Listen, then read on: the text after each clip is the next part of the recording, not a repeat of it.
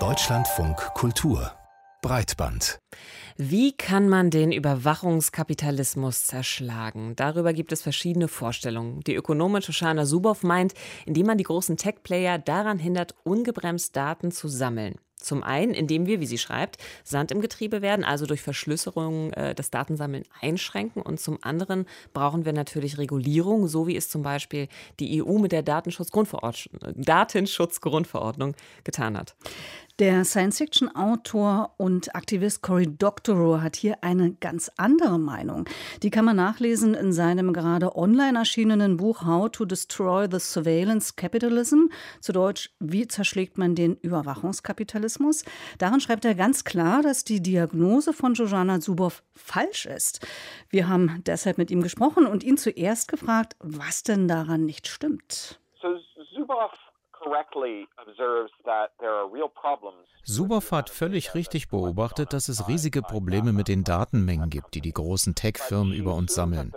Aber sie nimmt an, dass der Grund für das Datensammeln darin besteht, dass sie damit unser Verhalten kontrollieren können, indem sie uns manipulieren.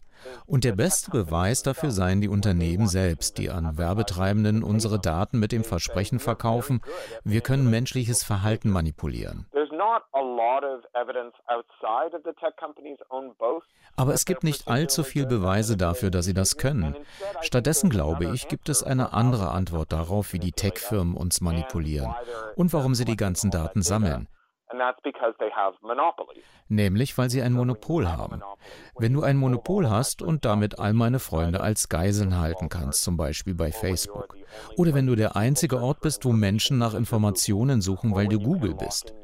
Oder wenn du entscheidest, welche Software auf ihren Telefonen laufen darf und wer sie reparieren darf, wie Apple, dann kannst du wirklich Verhalten kontrollieren.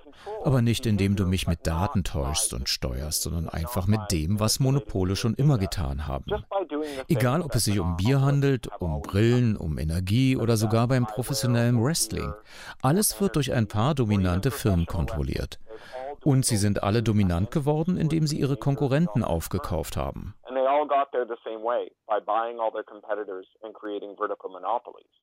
What you describe, wie Sie die Monopole beschreiben, würden Sie sagen, diese Auswirkungen sind schlimmer als die Gedankenkontrolle, von der Jojana Zuboff ausgeht? Lassen Sie uns zuerst darüber sprechen, wie plausibel die Vorstellung der Gedankenkontrolle ist. Man sagt, außergewöhnliche Behauptungen erfordern außergewöhnliche Beweise. Und es gibt nicht viele Beweise dafür, dass Sie ein Gehirnkontrollsystem gebaut haben könnten. Alle, die jemals so etwas geschaffen haben wollen, sei es die CIA mit MK Ultra oder Joseph Goebbels, der jeden gezwungen hat, zwei Stunden Propagandaradio am Tag zu hören, oder die Pickup-Artist-Bewegung, die meint, jede Frau zum Sex mit ihnen überzeugen zu können, wenn nur die richtigen Worte gesagt werden, oder jeder andere, der behaupten würde, Gedanken kontrollieren zu können, sie lügen. Sie belügen sich selbst oder die Öffentlichkeit und manchmal auch beides. Ich glaube, dass der große Schaden, der von Monopolen ausgeht, durch Korruption entsteht. Das sehen wir bei Monopolen immer wieder. Wir sehen, wie sie Arbeitsstandards unterwandern, wie sie Steuern hinterziehen und vermeiden. Es ist kein Zufall, dass jedes Tech-Unternehmen in der EU sein Headquarter dort hat, wo die größten Steueroasen sind. Malta, where they blow up your car if you report on tax evasion. In Malta, wo dein Auto in die Luft gesprengt wird, wenn du dort über Korruption und Steuerhinterziehung berichtest. Oder in Luxemburg, einem kriminellen Unternehmen mit einem Land dazu angeknüpft. Oder in Irland, einem weiteren Steuerparadies. Die Monopole zerstören den Gedanken, dass es ein Regelsystem für alle gibt, dass Gesetze für alle gleich gelten. Es führt dazu, dass das Vertrauen in unsere Regierungen zusammenbricht. Dann wird ihnen auch nicht mehr geglaubt, wenn es um den 5G-Ausbau geht oder um Migration oder alle möglichen Angelegenheiten. The reason that people who say vaccines are no good convince other people der Grund, weshalb manche Menschen meinen, dass Impfungen eine schlechte Idee sind und weshalb sie andere mit dieser Idee überzeugen können, liegt daran, dass sie damit argumentieren, dass die Pharmakonzerne korrupt sind. Und damit haben sie recht. Die Monopole der Pharmaindustrie sind korrupt. Sie haben Opiate überall auf der Welt verkauft, obwohl sie wussten, dass sie gefährlich sind. Und die Aufsichtsbehörden haben sie nicht daran gehindert und damit Millionen Menschen getötet. Wenn die Aufsichtsbehörden wirklich durchgreifen und die Pharmaindustrie bestrafen würden, dann würde die Theorie der Impfgegner zusammenbrechen.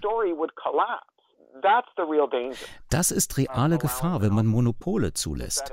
Es zerstört unser Vertrauen darin, die Wahrheit darüber zu wissen, wie die Dinge ablaufen. Denn wir können den Prozessen nicht länger vertrauen. The solution you suggest is uh, to fight. Sie schlagen vor, die Monopole zu bekämpfen, sie vielleicht sogar zu zerschlagen. Wie kann das funktionieren? Iteratively, one bit at a time. Schritt für Schritt, ein Biss nach dem anderen, so wie man einen Elefanten isst, ein Biss nach dem anderen. Die ersten Aktionen werden lange dauern. Als die USA ein Kartellrechtsverfahren gegen IBM eingeleitet haben, hat sich das zwölf Jahre hingezogen. Pro Jahr hat dieser eine Prozess IBM mehr Geld gekostet, als die ganze US-Behörde insgesamt für kartellrechtliche Verfahren ausgegeben hat. Es war sehr teuer und sehr langwierig. Letztlich hat die US-Regierung aufgegeben. But in the time that IBM aber während dieser Zeit hat sich IBM besser benommen. Sie haben zum Beispiel kein eigenes Betriebssystem gebaut und Microsoft eines in ihrer Infrastruktur entwickeln lassen. Denn IBM hatte Angst, zerschlagen zu werden. Das Problem mit dem zwölf Jahre dauernden Verfahren gegen IBM sind nicht die zwölf Jahre, sondern der Fakt, dass wir aufgegeben haben. Hätten wir unsere Klingen scharf gehalten und wäre Ronald Reagan nicht Präsident gewesen, er war derjenige, der das Verfahren einstellte, dann hätten wir einen Präzedenzfall gehabt, um das nächste Monopol zu zerschlagen. Und dann das nächste und das nächste. And as we start to threaten monopolies, wenn wir beginnen, den Monopolen zu drohen und sie zu regulieren, dann verhalten sie sich besser. Dann ist es leichter, sie daran zu hindern, immer weiter zu wachsen. Und erinnern Sie sich, Monopole sind nicht nur ein Tech-Problem, sie sind es in jedem Industriezweig. Das ist ein bisschen wie in der Umweltbewegung, bevor sie eine Bewegung war. Es gab weltweit verschiedene Gruppen, die bestimmte Probleme angeprangert und gute Arbeit geleistet haben, sich aber nicht als Teil eines gemeinsamen Projektes ansahen, bis der Begriff Ökologie aufkam. Und damit die Erkenntnis, dass jedes kleine Problem Teil eines Großen ist. So entstand die ökologische Bewegung. We are on the ecology movement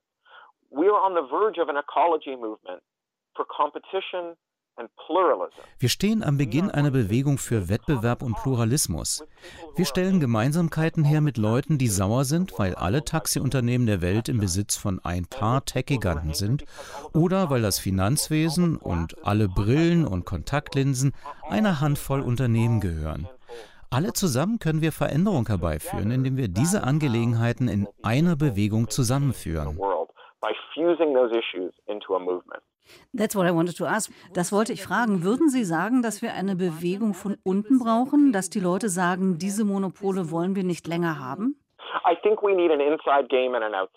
Ich denke, wir brauchen ein Spiel, das innen und eins, das außen spielt.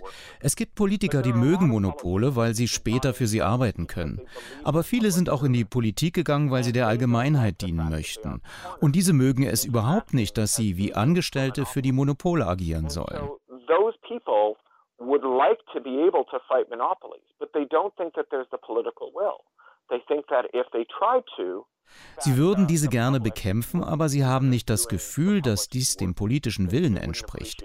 Sie denken, wenn sie es versuchen würden, dann würde die Öffentlichkeit das nicht gut finden. Erst wenn deutlich wird, dass die Gesellschaft es möchte, werden diese Politiker auch handeln.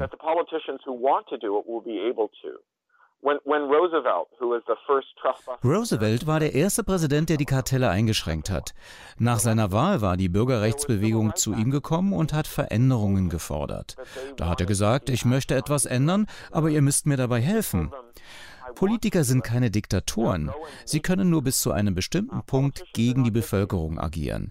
Wenn sie den öffentlichen Willen hinter sich haben, dann können sie ihren Job sehr viel einfacher machen.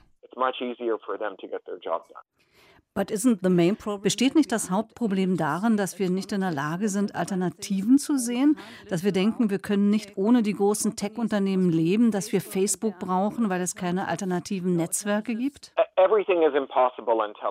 Alles ist unmöglich, solange bis es nicht mehr unmöglich ist. Was wir brauchen, sind normative Veränderungen. Wir müssen unsere Erwartungen an Technologie ändern. Ich kann mich noch gut an die Zeit erinnern, als das Internet nicht nur aus fünf verschiedenen riesigen Webseiten bestand, die Screenshots von den anderen vier enthalten. Viele Leute fühlen genauso wie ich. Es gibt keinen Grund, dass man Menschen überwachen muss, um eine Suchmaschine zu betreiben. Das war eine Entscheidung. Wir können eine andere Entscheidung treffen. Eine Suchmaschine muss kein Werbeunternehmen sein. All diese Dinge sind Zufälligkeiten. Man konnte sich das alles nicht vorstellen, bevor es da war. Und was als nächstes kommt, kann man sich genauso wenig vorstellen, bis es existiert. Dabei kann es übrigens helfen, ein Science-Fiction-Autor zu sein sagt Cory Doctorow, der sich damit quasi selbst anbietet, denn er ist ja selbst Science-Fiction-Autor und äh, Internetaktivist. Ich glaube, ich wäre auch manchmal ganz Science-Fiction-Autor. Wir danken für das Gespräch.